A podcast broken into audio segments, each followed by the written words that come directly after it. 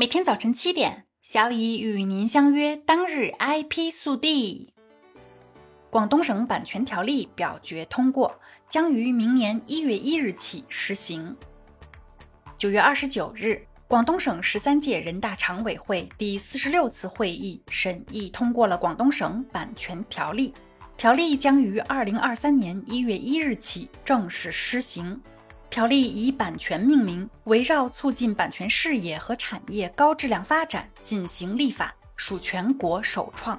条例从体制机制上破题，从推动产业发展上发力，从加强版权治理上创新，理顺工作机制，激励版权创造，加大保护力度，健全服务体系，以全面的制度供给力促版权兴业。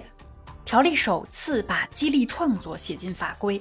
为发挥制度引领带动作用，进一步激发全社会创新创造活力，条例对实践经验进行了总结。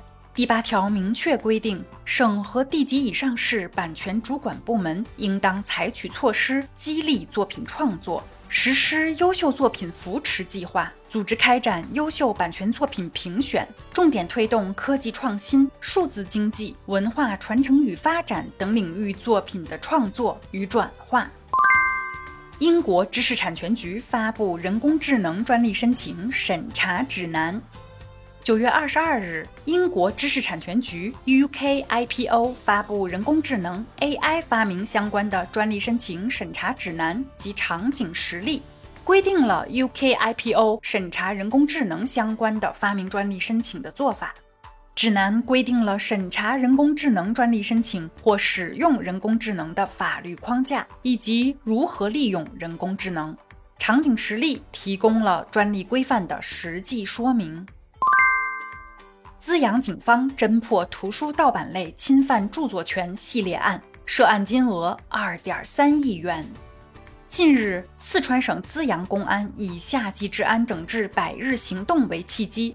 在四川省厅食药环侦总队的指导下，省市县三级公安机关经过两个多月的戮力攻坚，辗转北京、河北、山东、四川四省市八市县区，缜密侦查，成功侦破四川省最大图书盗版类侵犯著作权系列案。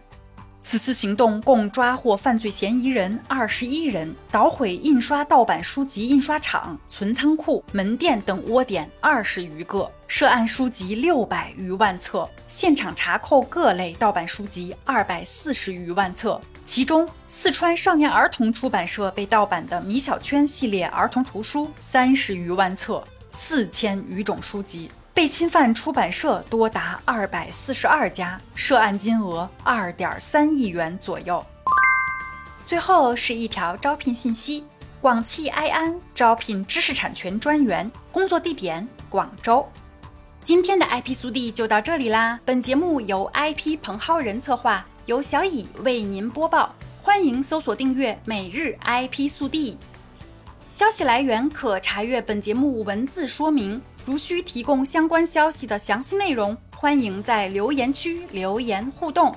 长假的第二天，是不是感觉精力充沛了呢？有时间的话，好好运动一下吧。小乙和您明天见。